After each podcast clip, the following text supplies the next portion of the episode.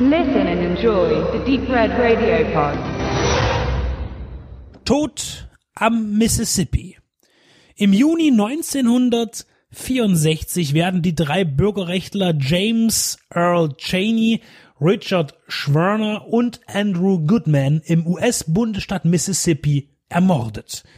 Ein Afroamerikaner und zwei weiße Juden, die im Süden unterwegs waren, um der schwarzen Bevölkerung bei den bevorstehenden Wahlen zu helfen und diesbezüglich politische Aufklärung zu leisten. Nach einer langen Ermittlung durch das FBI, die nicht von allen weißen Bürgern und Amtsvertretern gewünscht war, fand man die Täter unter den Mitgliedern des Ku Klux Klans. Ein schwarzer Mitbürger war nichts wert in dem weißen System im Süden der USA. Rassismus gab es sicher im ganzen Land, aber nirgendwo war es so salonfähig wie hier. Als man nach dem drei mutmaßlichen Toten, Vermissten am vermuteten Ort sucht, fand man zuvor mindestens sieben Leichen von Afroamerikanern, um die kein großes Aufhebens gemacht wurde. Viele sagten, der Fall würde nur so stark aufgeblasen werden, weil auch zwei Weiße zu Schaden kamen. Selbst FBI-Chef J. Edgar Hoover soll erst nach erhöhtem Druck von Lyndon B. Johnson auf den Fall reagiert haben. Diese erschütternde reale Kriminalgeschichte wurde mehrfach medial aufgearbeitet. Die bekannteste Version dürfte Alan Parkers Mississippi Burning von 1988 gewesen sein. Prominent besetzt mit Gene Hackman und Willem Dafoe als FBI-Agenten.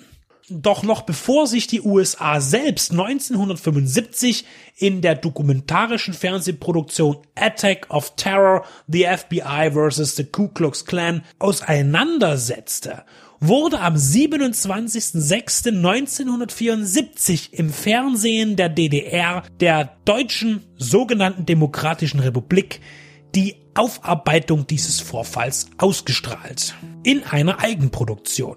Die Botschaft war einfach und vorsichtig gesagt auch polemisch, denn die Aussage wird immer wieder deutlich. In den USA gibt es nur Hass. Der Klassenfeind ist böse. Man sollte aber nicht behaupten, dass die DDR-Verfilmung verlogen sei. Das würde zu weit gehen. Man verspürt sogar eine gewisse Vorsicht. Die beiden ermittelnden FBI-Agenten werden nämlich von tschechoslowakischen Darstellern gespielt. Keine Deutschen. Vielleicht wollte man den Mund dann hier doch nicht so voll nehmen, denn der Zweite Weltkrieg und all seine grotesken und menschenverachtenden Mitgeschehnisse waren noch nicht so lange her. Gerade mal 30 Jahre. Frei von Schuld sein und den erhobenen Zeigefinger schwingen wollte da wohl auch niemand. Das ist auch vielleicht zu viel Interpretation, aber man fängt automatisch an, die Gedanken kreisen zu lassen. In der DVD-Veröffentlichung von Tod am Mississippi, inszeniert und geschrieben von Ralph J. Böttner, erfährt man keine Hintergründe. Und das ist Studio Hamburg Enterprises auch kaum vorwerfbar, denn es finden sich kaum Informationen zur Entstehung im Internet oder Büchern.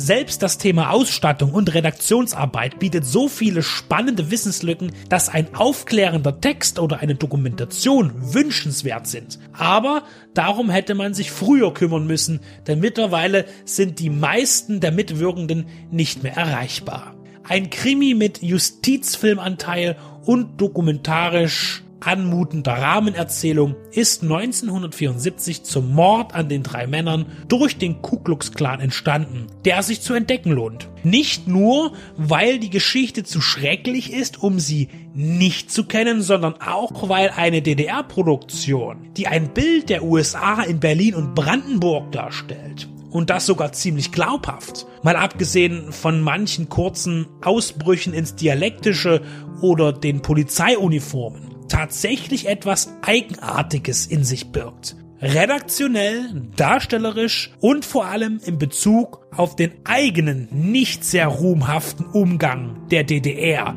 mit andersartigen und andersdenkenden Menschen im eigenen Land. Auch wenn es dabei nicht unbedingt um Hautfarben ging, sondern um innere Überzeugungen.